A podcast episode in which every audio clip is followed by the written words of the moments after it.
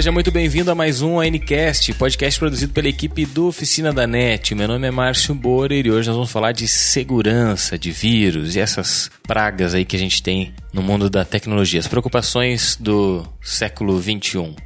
E para falar comigo sobre esse tema, nós temos aqui do lado a Débora Silveira. Tudo bem, Débora? Tudo bem, Márcia? Fala, galera. Mas ao lado dela tá Marluce Fontana. Tudo bem, Marluce? E aí, Márcio, tudo certo? Pessoal, nos acompanhando mais um dia no ONCast, hoje falando de segurança na internet, golpes e tudo mais que vem por aí. É, são os problemas da era eram... digital. Exatamente. E o Nicolas Miller para completar o nosso staff de hoje. Tudo bem, Nicolas? Tudo bem, fala pessoal.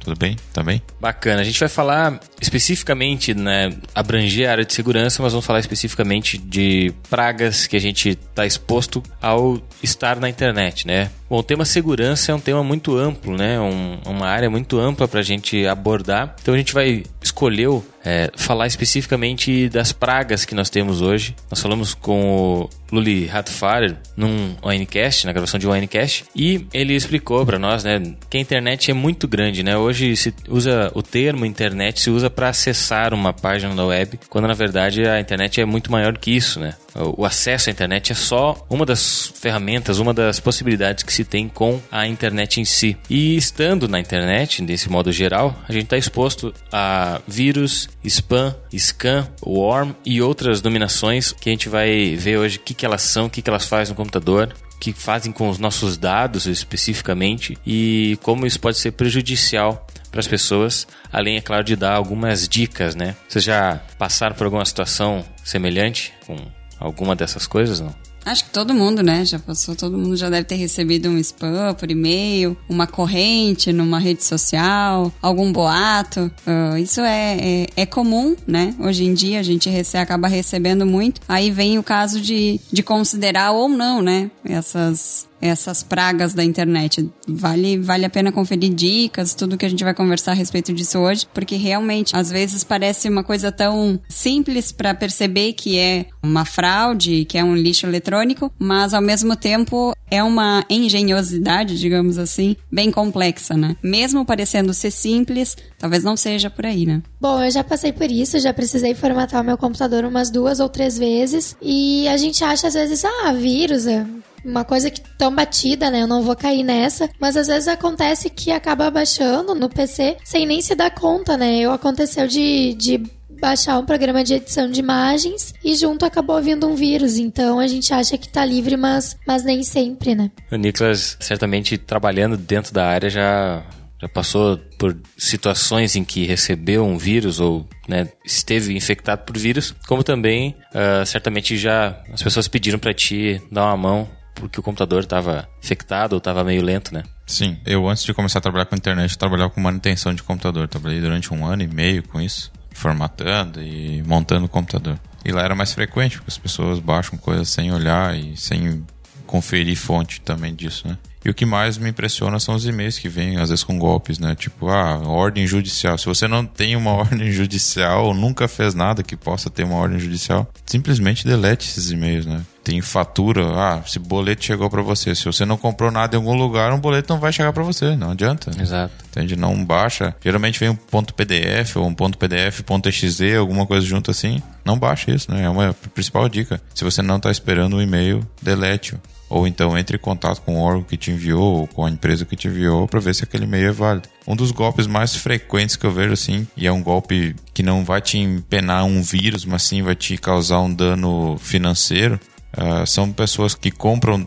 Você comprou um domínio, tá? Você tem lá seu domínio na internet. Aí tem várias empresas clandestinas que vão lá e mandam um boleto para ti todo ano com cobrança do domínio tal. A única empresa que faz a cobrança de domínios.com.br é o Registro BR. Eles não mandam o boleto por e-mail. Você tem que todo ano entrar lá e comprar e renovar a sua assinatura do boleto. Então não paguem esses boletos, porque às vezes o boleto vem até. O do registro BR vem por carta também. Então as empresas também mandam essas cartas para o endereço do, do registro comprado, né? Então tem que verificar muito bem se é o registro.br, se não é um registro.com.br, se não é o registro.net, são empresas falsas, clandestinas que estão mandando muito e isso acontece seguido. Aqui na empresa a gente desenvolvia sites antes de trabalhar com nossos próprios sites. Então a gente tem lá cerca de 50 clientes que a gente mantém ainda e estes frequentemente nos ligam anualmente perguntando se, a gente, se é o boleto do domínio. E a gente já indicou que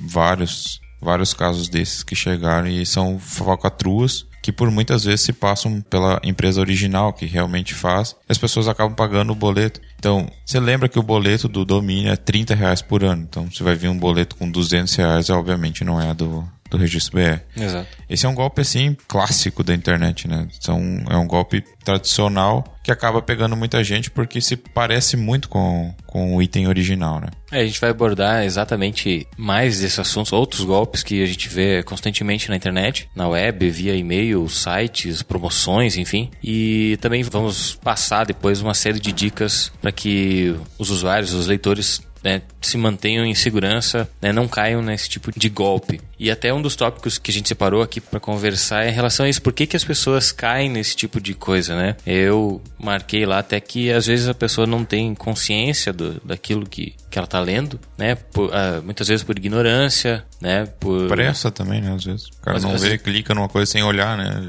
Tá tão habituado com o tipo de botão, com o tipo de arquivo que vem, que clica sem olhar, né? Exato. Então... Até a gente tem um artigo no, na oficina que fala sobre os termos de uso de serviços, né? Que de softwares e coisas, muitas vezes, ou na maioria das vezes, a gente instala qualquer software, tu vai clicando ali em avançar até instalar, né? Exatamente. E muitas empresas uh, utilizam aquele local ali para colocar toolbars e outros softwares de terceiros dentro do teu computador e tu só se dá por conta depois quando o teu navegador tá cheio de cheio de outros serviços ali. Então isso é, um, é, uma manobra invasiva que eles fazem, mas que a gente cai, e muita gente cai sempre, porque simplesmente não lê né, o que está escrito ali, não lê que você está aceitando a. a, Ask a, to bore. É, aceitando a instalação de um, de um software de terceiro, né, que obviamente pagou para aquela empresa para estar tá ali, enfim. E essas e outras dicas a gente vai falar mais tarde, né, com toda a exposição do que é vírus, enfim.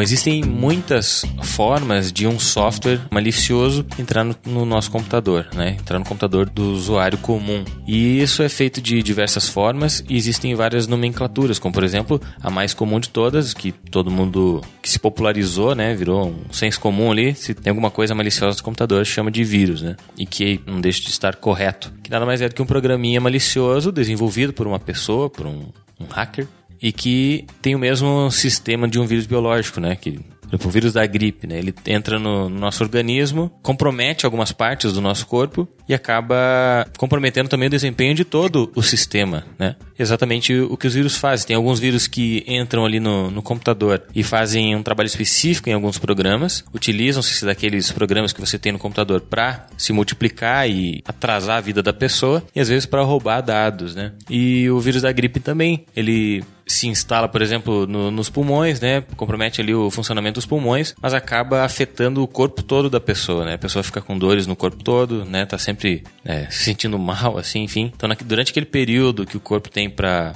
conseguir criar os anticorpos e se livrar né, do poder do vírus, o corpo todo fica prejudicado, fica em processamento reduzido, né? E o mesmo acontece com os vírus de computador. As formas que um hacker, uma pessoa que cria um software malicioso desses, tem para invadir os computadores são das diversas formas, né? Como por exemplo o e-mail que o Nicolas falou, promoções avantajadas, né? Que oferecem um prêmio absurdo, uma coisa que você não comprou. Né? Muitos utilizam até as operadoras de telefone para enviar SMS dizendo que você ganhou um carro ou 20 mil reais. Né? Só precisa acessar um linkzinho ali e a pessoa inconscientemente clica naquilo, né, achando que, que realmente é merecedor daquele prêmio e acaba contraindo né, um, um vírus para o seu computador, para o seu smartphone, já passando para os dispositivos mobile. Né.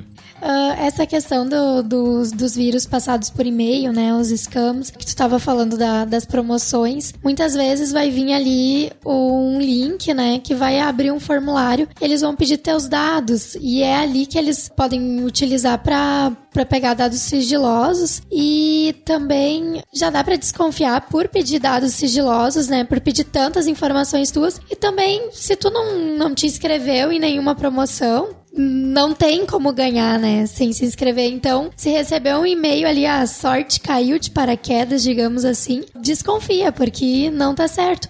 Então, tá, muita gente utiliza nomes de, de lojas, de estabelecimentos, operadoras, como tu falou, conhecidos. Uma dica, então, entra em contato com a central de atendimento do, do estabelecimento, enfim, que tá dizendo que tu ganhou essa promoção e pergunta se de fato existia promoção, qual é a forma de divulgação do prêmio, né? Pra ter certeza, porque é muito difícil difícil que eles vão enviar um, um e-mail assim dizendo clique aqui e pedindo teus dados. Vai ser muito difícil. Até porque as empresas podem utilizar dessa denúncia, dessa, desse questionamento para encontrar o hospedeiro, a pessoa, o software que está fazendo essa, esse ato que não está certo, né? É criminoso, né? Outra forma comum de capturar os dados é através de phishing, que é um termo eletrônico também para uma fraude, tá? A pessoa recebe, por exemplo, um link de alteração da senha do Facebook. Diz, ah, sua senha foi alterada para maior segurança. Clique aqui para corrigir sua senha ou renovar sua senha. Aí a pessoa cai numa tela exatamente igual a de recuperação de senha do Facebook, só que quando digitar os dados lá, o atacante lá vai lá e captura essas informações para um banco de dados dele e por muitas vezes até manda para a tela que remete lá para alteração, passando pelo processo como se fosse o processo correto.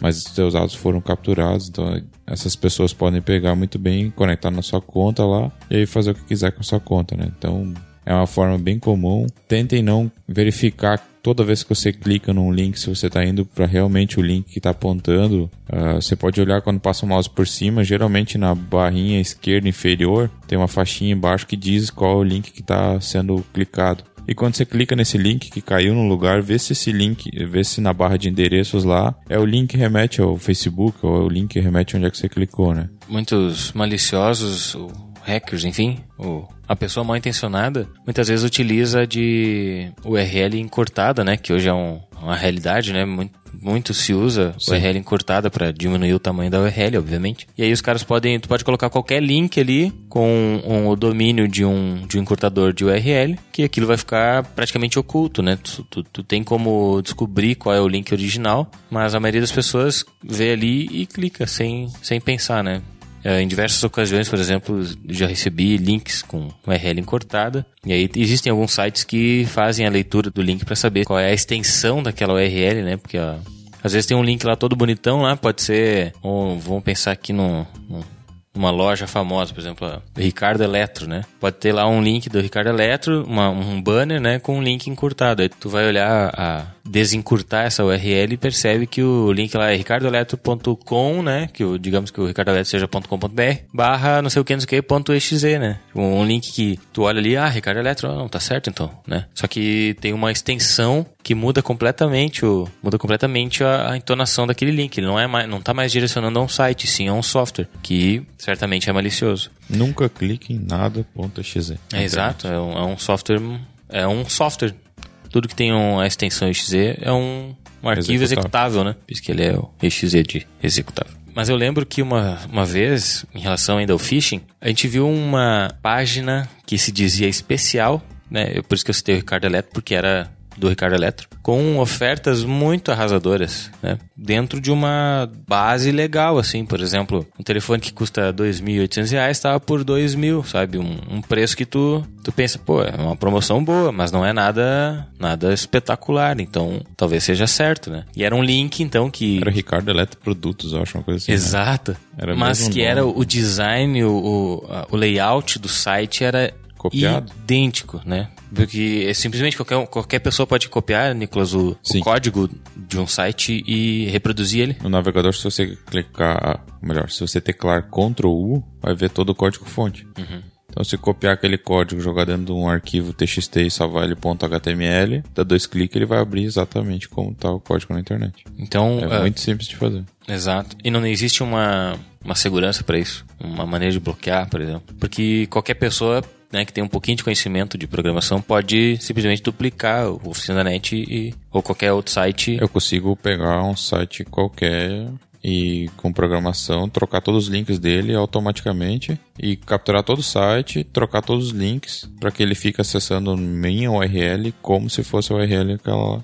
Então isso é fácil de fazer, na verdade. Para um programador não é complicado de fazer isso, entende? É, ele demanda um pouquinho de conhecimento, né? Então as pessoas que fazem esse tipo de, de golpe, né, elas têm um certo conhecimento. Né? Tem até um artigo do Graziel que fala sobre os scans, né? Que são dentre as formas que eles têm de se utilizar, eles se passam por pessoas legais que estão num site de relacionamento e aí eles começam a conversar com as pessoas e eles se passam como uma pessoa normal, né? Não nem muito bonito, nem muito feio, né? Ele tem é, bastante coisa em comum com a pessoa que está conversando com ele e acabam trocando ali informações importantes, né? Além de do cara stalkear a pessoa, né, perseguir, ela ainda consegue capturar informações muito importantes, até às vezes senha do banco, por que não, né? E Isso é bem comum também. exato. O scan é um, é um golpe bem comum. Eu tava, tava lembrando que quando a gente era pequeno, né? Naquela época do chat do Terra, né? A gente entrava no, entrava no chat e se passava por outras pessoas, mas com, Não, eu não fazia isso.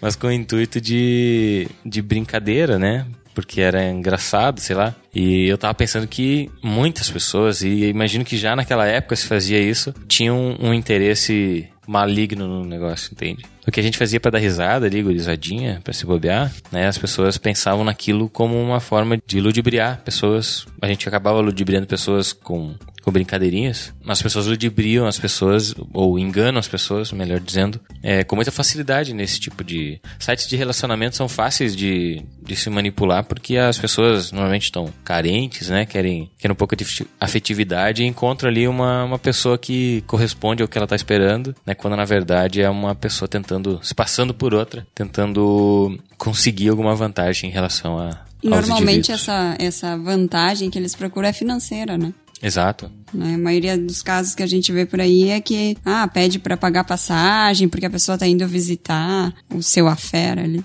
Então, e tem os, aí a, a pessoa que tá do outro lado, carente, acreditando em toda aquela ladainha ali do, do ser lá que tá falando tudo, acaba acreditando e às vezes até paga, né? Muitos casos a gente vê, já passou fantástico, acho que foi também, de de mulheres, né? As- os casos que eu vi, infelizmente, eram mulheres que acabavam dando dinheiro assim, não era pouco, para esses seres que se passavam por apaixonados e tudo mais, e que caíram na conversa deles e, ah, paga a passagem que eu vou aí te ver, ou, ah, meu familiar tá doente, preciso urgente de, de tanto em quantia de dinheiro para É poder o- resolver a situação, né? é o Aí a conto pessoa do- vai, vai caindo, né? É o conto do bilhete dos anos 2000. É. Né? Se cai no conto do bilhete, né? Até hoje, exatamente. E Pra quem, muita não, gente cai no conto pra bilhete. quem não sabe, o conto do bilhete premiado, né? Pelo menos Ah. o do bilhete premiado é, é o seguinte, né? A pessoa encontra uma pessoa na rua e supostamente ele tem um bilhete premiado da loteria. Chega a ser absurdo, né? Mas é. Existe e muitas pessoas caem. Um bilhete premiado da loteria, mas que por algum motivo ele não pode ir até a lotérica retirar o prêmio dele de, sei lá, 50, 100 mil reais, né? Maldito que o cara não pode fazer isso, né? É, exato. O cara ganhou, mas ele tem uma pendência judicial lá que se ele for lá vão tirar o dinheiro dele, algo desse tipo. Então ele convence uma pessoa qualquer da rua, um empresário, sei lá, homens, mulheres, idosos, né, muitos caem, né, por conta dessa, dessa Ambição, ignorância. né? Dessa ambição, ou, né? A pessoa ou que muitos, tá caindo também é ou muitos ambiciosa, pela, né? pela ignorância também, né? Tem É, muitas das vítimas são idosos, né? Exato. Nessa- nesse caso do conto do bilhete, Com são a- idosos. com a intenção de ajudar as pessoas, né? Os velhinhos sempre muito bem intencionados acabam levando a pior nessa. E aí o camarada pede então um, um dinheiro menor, digamos, mil, dois mil, né? Lá no- na minha cidade natal, uma mulher teve que ir em dois bancos sacar dinheiro e entregou na mão do, do cara 20 mil reais pra ir até a lotérica sacar os 90 mil que o cara tinha ganhado no- na, na loteria.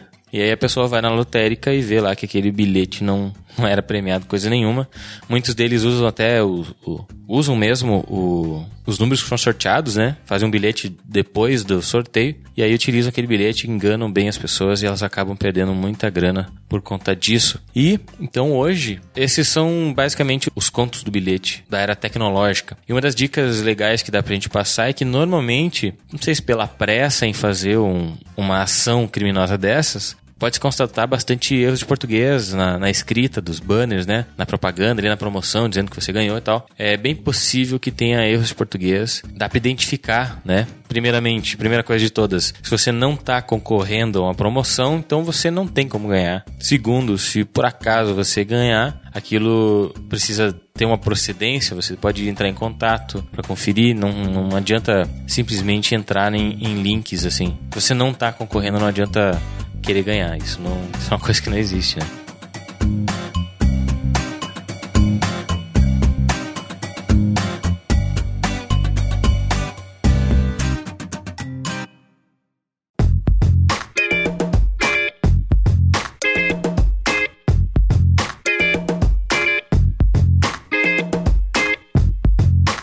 Chamo você para acessar oficinanet.com.br. Lá tem diversos posts sobre segurança. Se você procurar a categoria de segurança, nós temos uma cartela enorme de postagens que te ajudam nas mais diversas formas. Além de explicar, por exemplo, o que são vírus, né? A diferença entre vírus, spam, spyware, que também é um, é um software que se vê bastante hoje, né? Que nada mais é do que um softwarezinho ali espião que fica monitorando tudo que você faz e também pode pegar dados. É, o Spyware é um programa que você baixa através de um link que você clicou, alguma coisa que você fez, ou um programa que instalou. Ele fica monitorando tudo que você faz no computador, quais teclas você clica, quais programas você usa, onde você clica dentro de sites. Muitas vezes eles nem sequer usam esses dados de forma maliciosa. Pode talvez ser uma empresa que está coletando dados para saber como as pessoas uh, navegam, como as pessoas usam a internet, como as pessoas usam os programas dentro do próprio sistema operacional, ou por outras vezes também capturar tudo que você digita para poder utilizar esses dados também futuramente.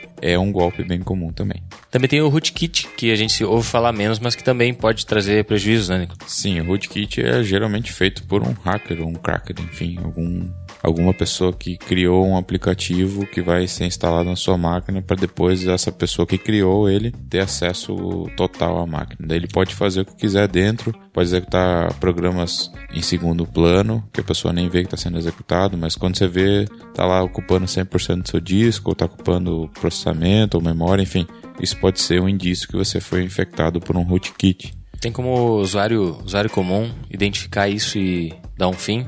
Olha, Geralmente o indício principal de que você foi infectado é quando o computador está muito lento por algum desses fatos, está utilizando ou 100% do processador ou próximo a 100%, uhum. ou está utilizando muito disco, que seja está processando alguma informação ali dentro e disparando para algum lugar. Outro indício forte também é saber se sua rede está sendo muito utilizada. Então a pessoa pode estar pegando, capturando esses dados e mandando para algum lugar. Em tempos então, de se você não está fazendo nada no computador, o computador não deve estar tá ocupando todo o processamento dele. Então isso é um bom indício de. Conforme as coisas estão indo até 2017 com o limite de franquia de dados, o cara talvez vai, vai acessar a internet lá não tem mais. Exato, pode não, ser um... não tem mais acesso à internet porque acabou a franquia e nem utilizou por nada, né? Vai perguntar por que, que foi utilizado e vai ver os históricos lá. Pode ser que o próprio computador dele estava mandando dados, informações ou executando. Esses rootkits também são muito feitos, são feitos para minerar bitcoins, né? Então a pessoa pode ter inserido um programinha lá e aí teu computador fica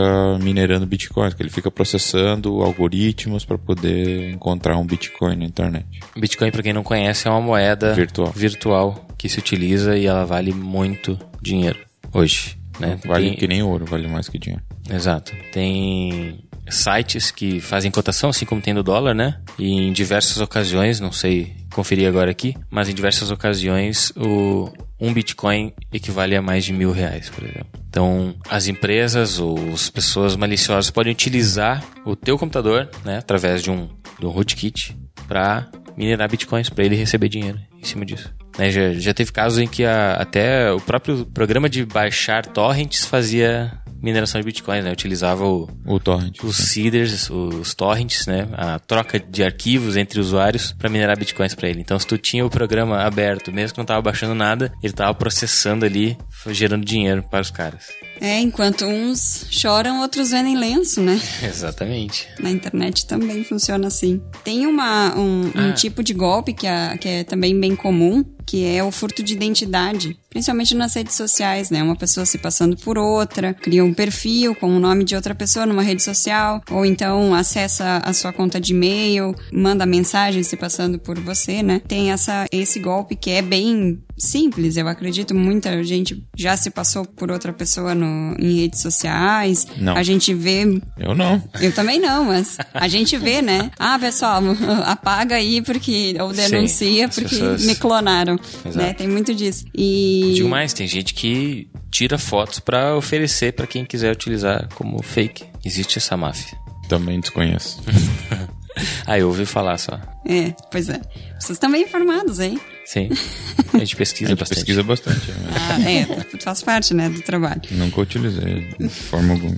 Então, isso acontece também porque quanto mais informações a gente acaba disponibilizando sobre nossa vida, nossa rotina, mais fácil se torna então para o golpista furtar a nossa identidade, né? Criar novos perfis através das nossas informações que a gente ingenuamente acaba divulgando sem se dar conta que isso pode ser uma coisa grave, né? Entra também no assunto que a gente citou já, comentou bastante em outro podcast, que é sobre a, a vida nas redes sociais, É, né? o comportamento. Aquela quantidade excessiva de exposição que a gente tem, né? Tá certo, no, no Facebook, ali nas redes sociais, tá expondo mais a tua imagem do que simplesmente dados. Mas em diversas maneiras, em diversos momentos, tu pode passar por um contato teu, um login e uma senha, né? Às vezes uma conta de banco e uma senha para que ele, sei lá, faça um depósito, alguma coisa, qualquer coisa desse tipo. E tu pode estar infectado com algum desses softwares que a gente falou, um rootkit, um, um spyware, ele acaba coletando esses dados, né? E muitos deles, né, Nicolas, não utilizam apenas os dados das pessoas para roubar dinheiro, mas eles vendem esses dados para quem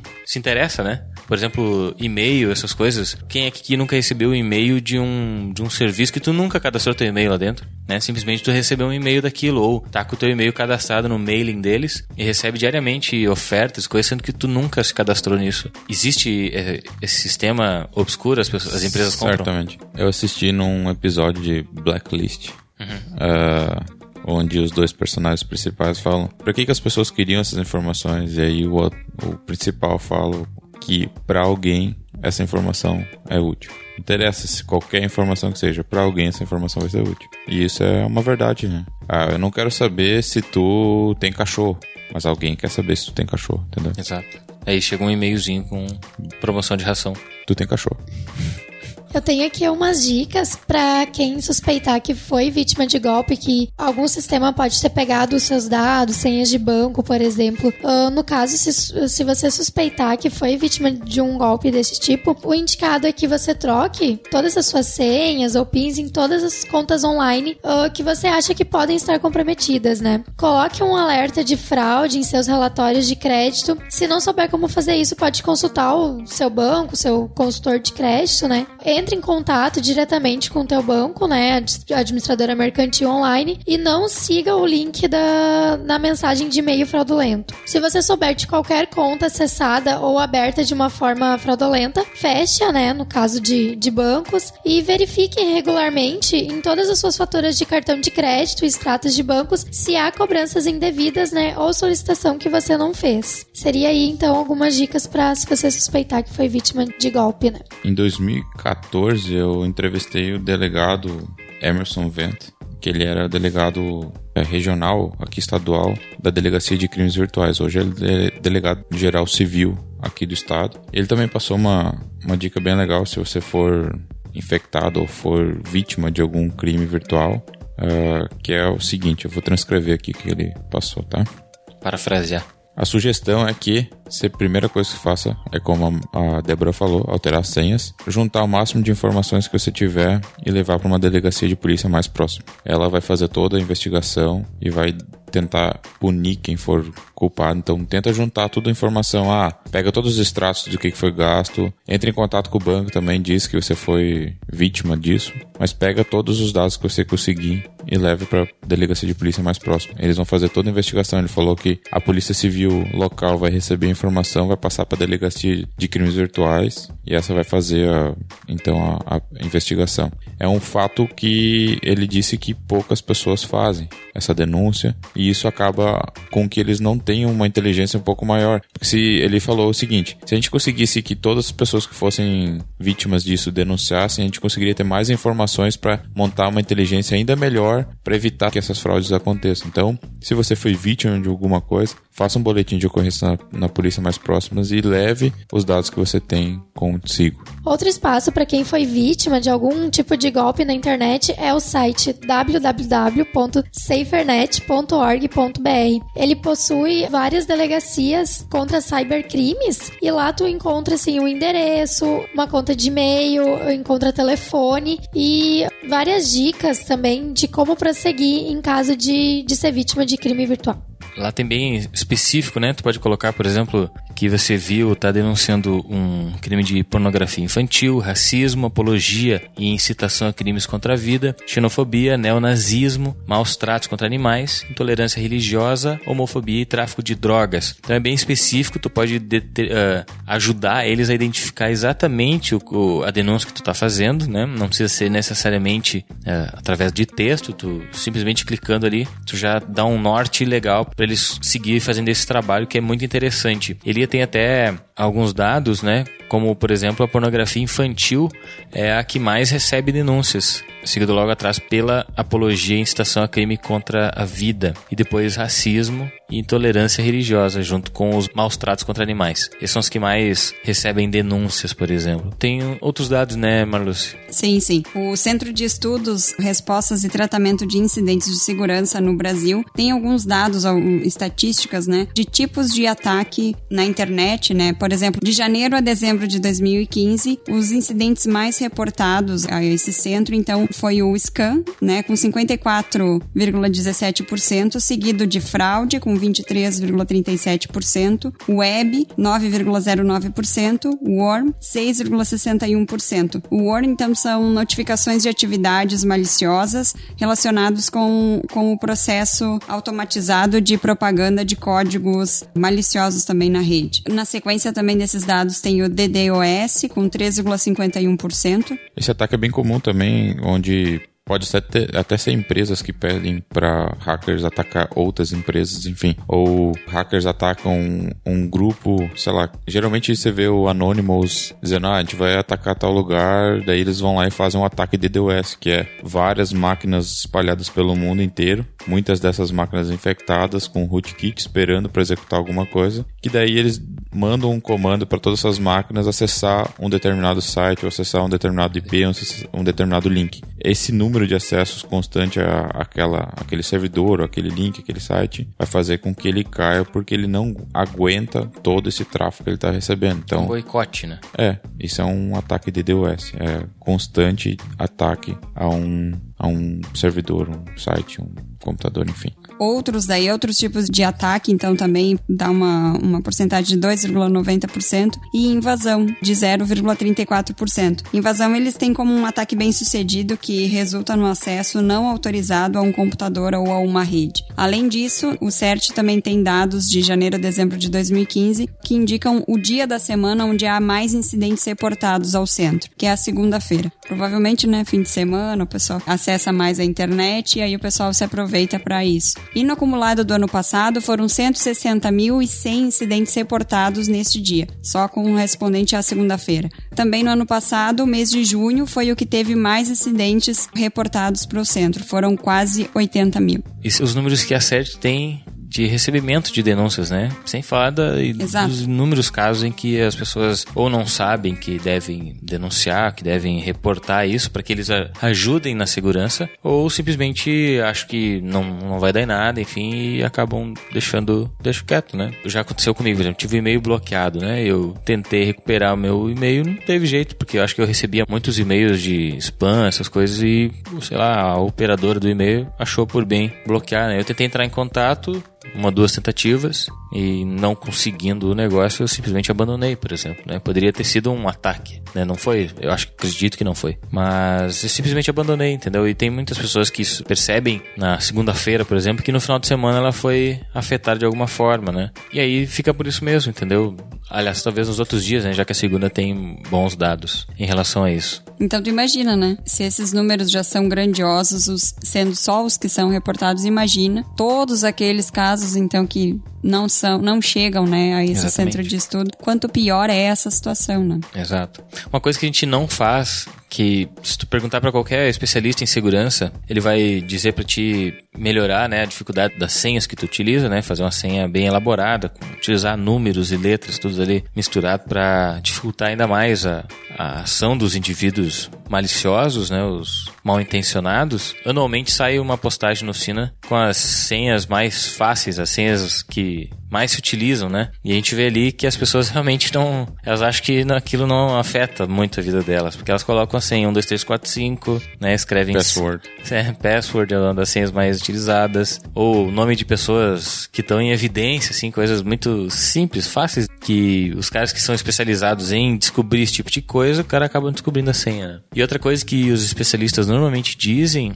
é trocar senhas periodicamente, né? Isso a gente não faz simplesmente pelo fato de que vai chegar um momento que tu vai a gente tem tanta coisa na cabeça, acaba esquecendo as senhas. Se tu troca periodicamente, primeiro, tu se julga não criativo o suficiente para criar uma senha nova cada mês, cada seis meses, por exemplo. E também porque eu conheço, por exemplo, pelo meu pai, que a senha dele sempre foi a mesma e ele nunca lembra, por exemplo, entende? e essas são senhas, assim, absolutamente simples. Eu vou dar uma dica agora, você para tudo que você tá fazendo. Tá escutando aí, para tudo que tá fazendo agora e ouça essa dica aí que vai ser você nunca mais precisar criar uma senha diferente. E você vai ter uma senha diferente para cada uma das redes sociais ou cada uma coisa que você acessa. Você tem que criar uma criptografia da sua senha. Não precisa lembrar da senha, tá? É, por exemplo, você tem que pode fazer um jogral de números e letras a cada número, colocar uma letra. Aí você pode pegar a letra A, por exemplo, é o número 1, ou seja, a primeira letra do alfabeto sendo o número e tal. É um jogo que você pode fazer, que você vai lembrar depois. Cada lugar que você acessa, você pode colocar com as duas primeiras letras sendo a, a rede social. Por exemplo, se for criar uma senha no Facebook, coloca FA e aí faz um número, mistura, faz uma criptografia sua que você vai lembrar, que você vai ter cada criptografia em cada uma das redes. Então você não precisa lembrar a senha de cada lugar, você vai só precisar lembrar qual é a senha para criar aquela senha. É o jeito mais fácil de você ter uma senha diferente para cada lugar, não precisar decorar cada uma das senhas e ter uma senha segura. Outra dica importante é usar caracteres especiais, então crie com um asterisco, com sustenido e também use letras maiúsculas misturadas também nesse jogral. Muitas, muitos sites, empresas ou cadastros exigem que tenha pelo menos uma letra maiúscula né, na, Exato. na senha, além de número, obviamente. Por que, que a letra maiúscula é importante? Por que, que um caractere especial é importante? Uh, isso aumenta exponencialmente a chance de você evitar de ser invadido por tentativa de ataque, de quebra forçada de senha. O que, que significa? Se você colocar 1, 2, 3, 4, 5, provavelmente vai ser 12.345 vezes que possa fazer um ataque usando números, entendeu? Então, Combinações, só combinação números. de números. Então, se você colocar um E maiúsculo ali no meio, então vai, vai aumentar exponencialmente esse número. E a cada caractere diferente que você coloca, usando uma letra diferente, não repetindo números, não repetindo letras dentro da expressão da senha que você usa, aumenta exponencialmente. Aumenta em milhões de, de possibilidades, né? Exato. Então, se Imagina. você colocar algum número misturado com letra maiúscula, com caractere especial, dificilmente você vai conseguir ser invadido por tentativa de ataque bruto da Bom, sua senha. A minha mãe é ex-bancária e aí, não sei, ela sempre foi muito inteligente, então ela, ela tem uma técnica de criar senhas muito, muito inteligente e que precisa ser, precisa ter uma boa memória para lembrar, mas é muito eficiente para ela, sabe? Se todo mundo tivesse também a mesma mentalidade ou conseguir, quem conseguir fazer isso, tá bem abastecido, por exemplo. Ela tem uma senha lá, ou se ela recebe uma senha que já é pronta para ela lembrar, por exemplo, ela cria diálogos em relação àquilo, por exemplo, uma senha de letras, né? Ela, digamos que tem a letra A, ela pensa no nome Arlene. E aí ela, Arlene do 10 fez isso e isso, entendeu? Ela cria um, um diálogo, uma, um Como parágrafo. se fosse uma historinha. Exato, e ela guarda isso em algum lugar, sabe? guarda esse texto que ela fez em algum lugar, né, na maioria das vezes sempre na, na mente dela, mas se até ela decorar, por exemplo, ela anota em algum lugar. Tipo, uma pessoa comum olha aquilo ali e não faz ideia do que, que é, né? Tá, tem ali uma senha, por exemplo que ela guarda isso com e na hora de criar uma senha, por exemplo, ela também faz esse tipo de associação, né? Às vezes com elementos do que está ali na tua volta naquele momento, né? Tu cria um, um diálogo. Também é uma maneira muito eficiente Obviamente que tem que lembrar Tem. depois, né? Tem também uma maneira muito ineficiente de fazer isso, é que a pessoa geralmente tá olhando pra fora e tá chovendo, aí exato. coloca chuva, né? Assim, É, exato. Esse também não. Aí não dá. Chuva. E aí no dia que não tá chovendo, ele não lembra da senha.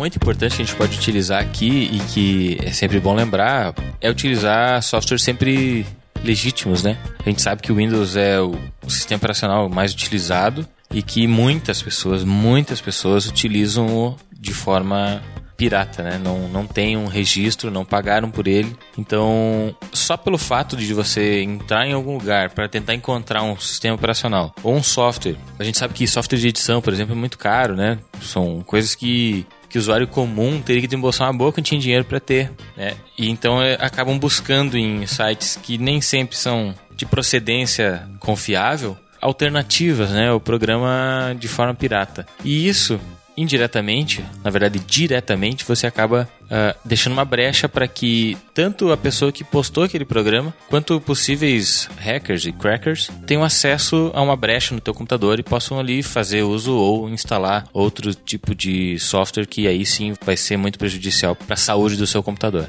É, eu afirmo que se você instalou um crack de algum programa ou instalou o Windows e fez ativação dele forçada através de um crack, você está muito suscetível à pessoa que criou aquele crack ter instalado algum programa junto para poder utilizar futuramente seu computador. Exato, as, as pessoas às vezes vê, eh, enxergam o, o cracker, o cara que fez o crack do, do negócio, como o salvador da pátria, né? Tá disponibilizando um serviço que é pago, que é caro, de forma gratuita, né? Ah, ele não.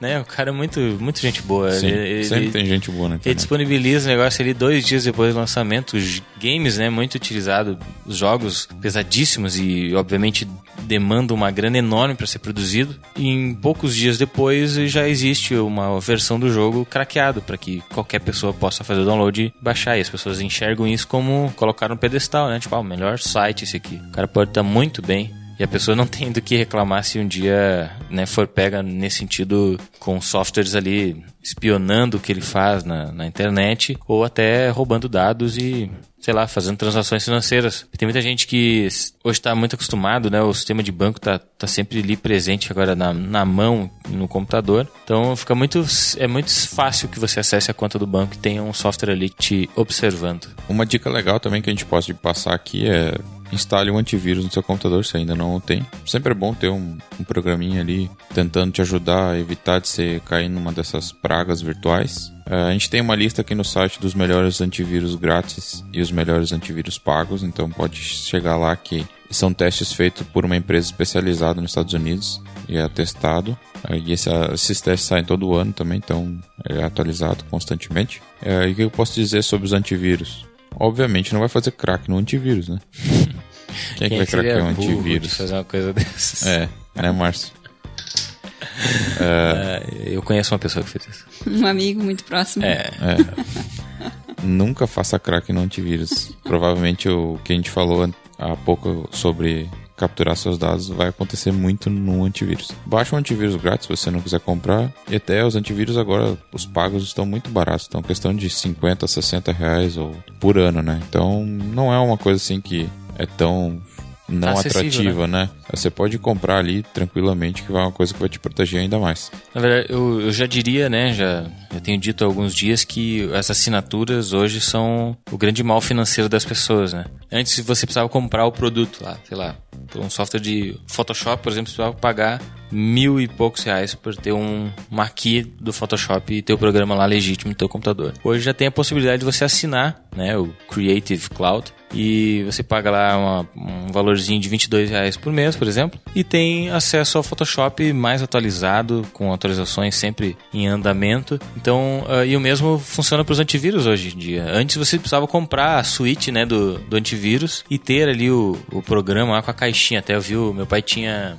Norton. não, o PC, Cilinho, um negócio assim. Tier, 2000, muito antigo. E então hoje também tu tem a possibilidade de fazer um pagamento anual, ou às vezes de diluir, né? Se o, se o software custa um pouquinho mais caro, uh, muitas vezes eles diluem aquilo em, em, parcelas ou num valor mensal e ele vai se renovando a cada ano. Então tu tem a possibilidade de ter o serviço legítimo do teu computador e sempre atualizado, porque eu, talvez o Nicolas possa explicar melhor a diferença entre o software pago e o gratuito nesse sentido para os antivírus, né? Sim. A grande parte deles, eles não vão aplicar todo todo o conhecimento de base de, de vírus que eles têm na versão gratuita e não vai fazer tudo que um programa pago vai fazer, entende? Então, vai ter ali a, a, a coisa básica que é sua navegação pela internet e se você baixa alguma coisa, verificar se aquilo ali está infectado e verificar os arquivos de que estão dentro da memória. Isso é o básico que um antivírus gratuito faz.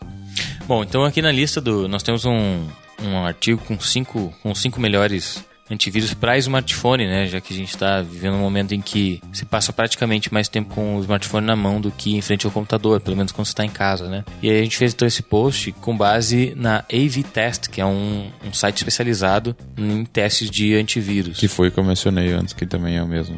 Exatamente. Que faz os antivírus Exatamente. PC também. E todo, é, ela também faz a, pro computador. Todo ano a gente atualiza essa postagem, né? Tem, todo ano a gente, se o ranking muda lá, a gente faz o renova, né, a, a postagem com os melhores antivírus. E a gente pega também, obviamente, os que ficaram melhor posicionados nos testes. Então eu posso citar aqui, você já deve ter ouvido falar a grande maioria deles, por exemplo, o E7 Mobile Security e antivírus, que faz a segurança mobile, além de proteger contra vírus, né? O E7 é uma marca muito conhecida, muito boa também para computador. Outro que muita gente se tinha esse antivírus como principal quando se falava em antivírus grátis, né? Quando formatava o computador e dizia vou baixar um antivírus que ia lá e procurava o Norton antivírus, né? É um antivírus que também teve uma, uma nota boa no ano passado, tá sempre ali figurando entre os primeiros. O Kaspersky Internet Security, que também é muito bom, tanto na versão para PC quanto para mobile. E o Avira Free Antivírus, que também é muito conhecido e também se instala muito no, nos computadores comuns como antivírus gratuito sempre. E por último, o Bullguard Mobile Security, menos conhecido aqui no Brasil, mas também tem um ótimo rendimento. Eu recebi o Panda para fazer um teste nele, né? Quem Uhum. não conhece, quem é do meu tempo lá vai saber que o Panda era um Panda antivírus. E era bom, né? Existe Sempre foi bom. ainda, né? Eu tô usando ele no meu computador, eu tirei o antivírus grátis que eu tinha, que era o Avira, instalei o Panda. By the way, o Avira destrói o computador na abertura do, do Windows. Uhum. Tá saindo bem nos testes que eu tô fazendo ali. É, eu passei uma varredura completa, ele não encontrou nada, assim como a Vira também não tinha encontrado na versão gratuita. Eu tô fazendo um teste, eu vou fazer um review dele para postar no site em breve.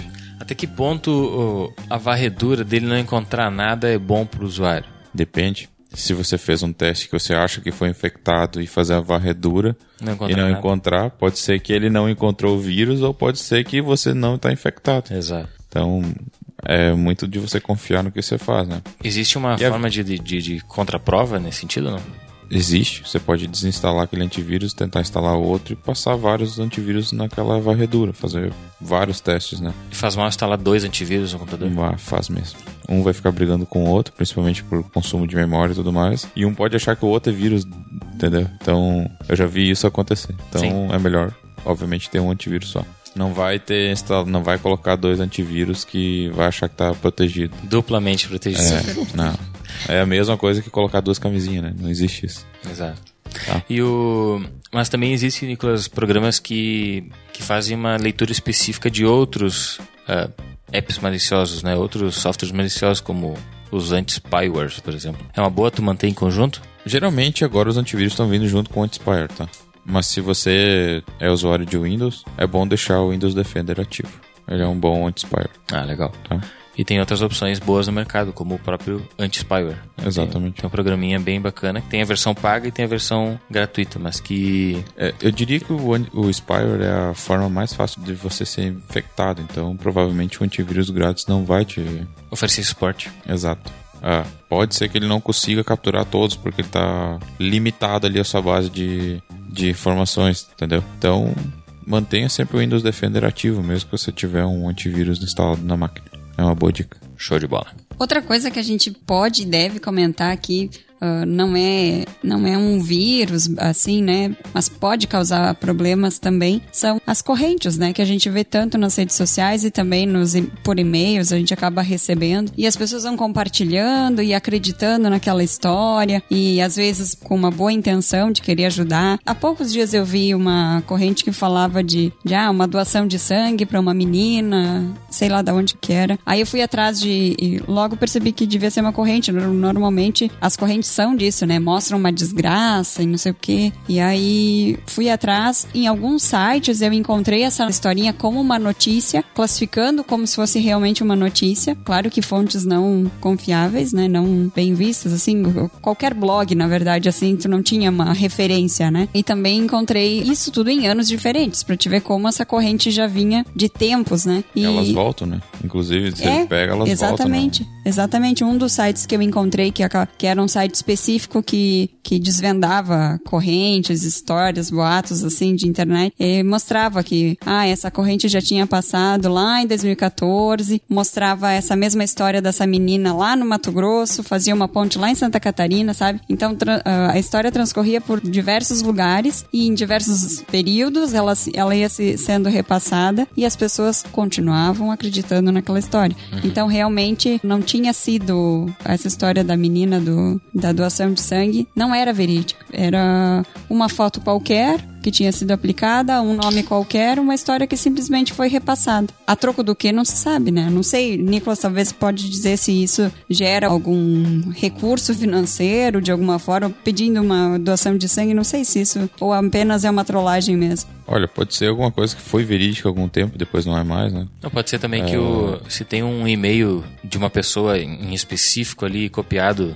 ocultamente, né, e, e ele vai recebendo, vai recebendo os e-mails que vão sendo repassados, porque tu marca lá todos os teus contatos de e-mail, por exemplo, vai recebendo, né? E é essa pessoa que tá ali oculta pode receber no final de tudo aquilo ali uma cartela imensa de e-mails que Fazer spam, né? é, exato, foram coletados É. e a partir dali só aumenta, É. né? é uma bola de neve. É muita canalice, né? Usar esses casos assim pra fazer Ah, exato. roubar dados, né?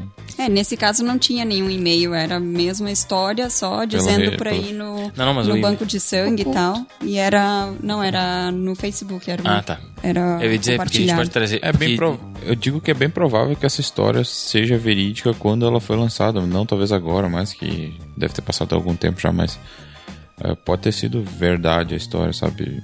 E vale a máxima, né? Doar sangue nunca é demais, né? Então, Sim. quem é doador pode. É, pode ser daqui a pouco até uma forma de ter sido uma propaganda sangue, né? de, um, é, de uma. Eu me lembro da época do Orkut, das correntes, que tinha a corrente da Samara, que era muito, muito passada. Ela fazia um terror psicológico, assim. Era uma coisa que o pessoal passava bastante. Eu não passo corrente pra ninguém. Se mandar pra mim, a primeira coisa que eu faço é deleto. Essa da Samara dizia que se tu não passasse, ia ter, acho que, 10 anos de azar. Eu, esses dias acabou meu, meus 10 anos de azar. Teve- Passou. Tem muita gente, muita gente que, que diz assim: ah, tu, tu sabe que isso aí é uma corrente, isso aí não, não muda nada. E fala, ah, não sei, né? Mas tô mandando, né? É, tipo, ela não acredita muito no negócio, mas ela, por via das dúvidas, né? Vamos que. Vai que, vai que é verdade. vai que esses anos de azar, né, sejam de verdade.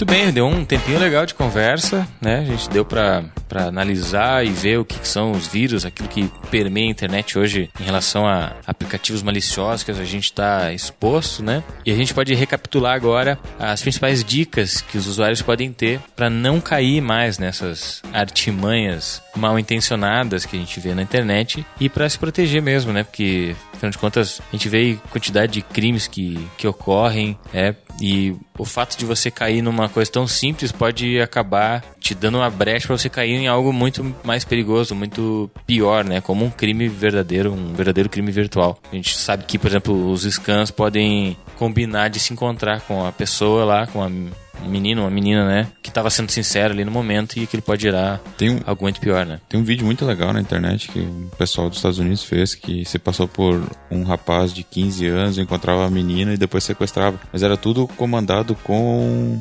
com autorização do próprio pai, né? Foi feito um vídeo, vários casos. Eu Foi vi esse vídeo. Foi muito bom o vídeo, assim, feito, né? Pra alertar as pessoas, as adolescentes, os adolescentes, que isso pode acontecer com eles também, né? Eu achei interessantíssimo aquele vídeo, interessantíssima a ideia de ter feito também, com base em apoio dos pais, né? Ser um negócio verídico. Aquele ato da- das pessoas que foram envolvidas aquele ali alertou muita gente que isso pode acontecer. Com certeza. Então, a scan também é uma forma muito fácil de, de acontecer na internet. É um golpe tradicional também. E pode passar a ser uma dor de cabeça, né? É tremenda. E nesse vídeo, os pais, a maioria dizia, né? Ah, não, minha filha não vai Exato. ir no encontro. Pode ter certeza que ela não vai, mas aí ele ficava lá e Saía Ela ia, escondida de é. noite, né? saía fugido. é. É, bem legal aquele vídeo. E é Pode assim botar- mesmo, né? Na realidade é assim. A gente nunca acha que vai acontecer com a gente, né? É. É por isso que é, é legal que os pais conscientizem, né? as pessoas saibam que, por exemplo, o fato de tu bloquear a criança, bloquear a- o jovem, né, não, não vai fazer com que ele veja que aquilo realmente é perigoso, né? Você querer trancar a porta de casa não vai fazer com que ele não queira sair, né? Eu vejo por mim, na época que eu me sentia um pouco rebelde, por exemplo, né? Meus pais não gostarem que eu saísse, não fazia diferença nenhuma pra mim. Eu pegava e dava um jeito, né? Fingia que ia dar uma olhada ali fora e vazava, né? Saía. Agora, o... Eu não fazia isso. Eu tô muito isso é care- revoltado, hein? Muito carentão. Poxa vida. A Meus forma filhos vão ver isso, vão ouvir isso, hein? Vão.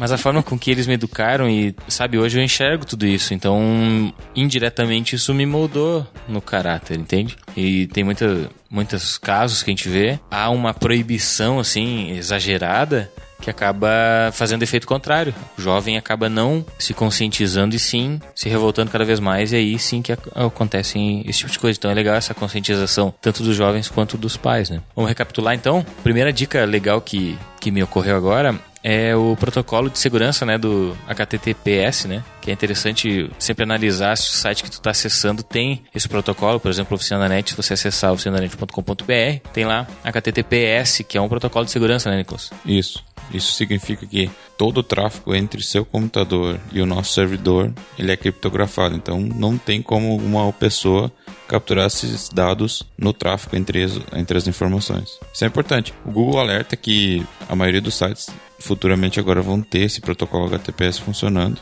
justamente para tornar a internet mais segura. Então, nunca compre no e-commerce que não tenha HTTPS. Começa por aí, tá? É uma dica essencial. Se não tiver HTTPS, não compre naquele site. No meio do caminho entre, entre o olhar o produto e fazer a compra, teus dados podem ser interceptados. Exato, quando você está digitando dentro de um formulário, por exemplo, um cartão de crédito, se não tiver criptografado, a informação vai com os números através de um protocolo chamado POST, que é um, a informação vai enviada pro servidor. Esse meio tempo, uma rede, por exemplo, um site qualquer pode emitir, passar por algum outro caminho. Então, para chegar no servidor, tem que passar por vários. Passa pela sua operadora, sua operadora vai para um outro, outro ponto que precisa ir para. É um caminho longo até chegar no servidor. E esse meio tempo, esse dado pode ser, pode ser capturado se ele não for criptografado. Tem outro tipo de site, como por exemplo o site blindado, que tem uma.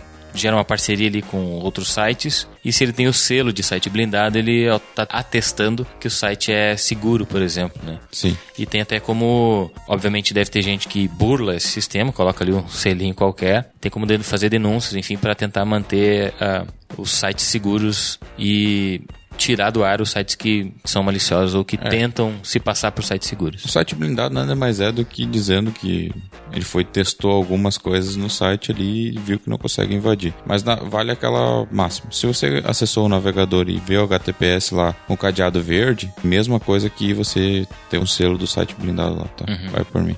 Sinal que, o, que é confiável o site. né? Exato. Interessante.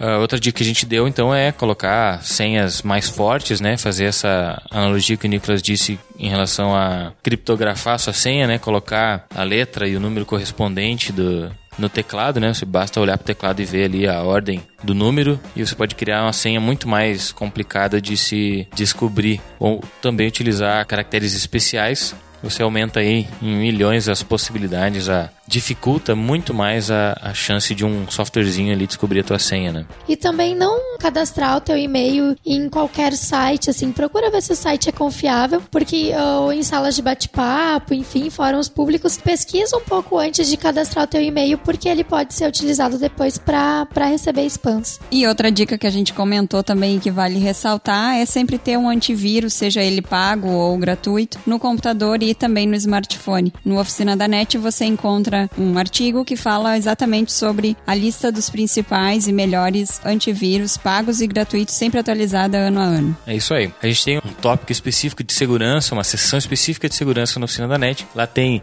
além de todas essas dicas que a gente citou aqui, muito mais dicas de segurança, além de tutoriais de como você faz para se proteger, como saber se tem um software espião no seu computador, muitas outras coisas e como agir em relação a isso. Tá? Você pode participar do Ancast também nas redes sociais com a hashtag ONCast e a gente pode incorporar ali o seu tweet, o seu comentário na nossa postagem principal. Também você pode utilizar o formulário de comentário para deixar ali sua opinião, o, seu- o caso que você teve em relação a vírus, spam ou scam e interagir conosco também, né? Bom, então a gente vai se despedindo, né, Nicolas? Isso aí, gostaria de agradecer ao pessoal que escutou até agora. Espero que as dicas tenham sido valiosas, porque toda segurança nunca é bastante, é o que os hackers dizem, né? Exato. Então, vale a máxima de você trocar suas senhas com frequência e criar uma senha segura, que aí você vai estar dificultando o trabalho dessas pessoas. Bom, deixo aqui o meu tchau por hoje, né? E a gente agradece também todos os que participaram nos outros ONCasts, que sempre tem o pessoal que comenta, deixa seu recadinho, a gente gosta disso. Continuem participando, deixem a sua opinião, sua sugestão de pauta pra gente discutir aqui. Bom, então é isso, pessoal. Assim como o Nicolas falou, espero que as nossas dicas tenham sido úteis, né? Ou que vão ser úteis. E é isso aí, até a próxima. Valeu, não esquece de compartilhar este podcast para que mais pessoas venham ouvir e se inscreva no canal do Oficina da Net no YouTube e siga também os ONCast para receber as novas atualizações, beleza? Até a próxima, tchau!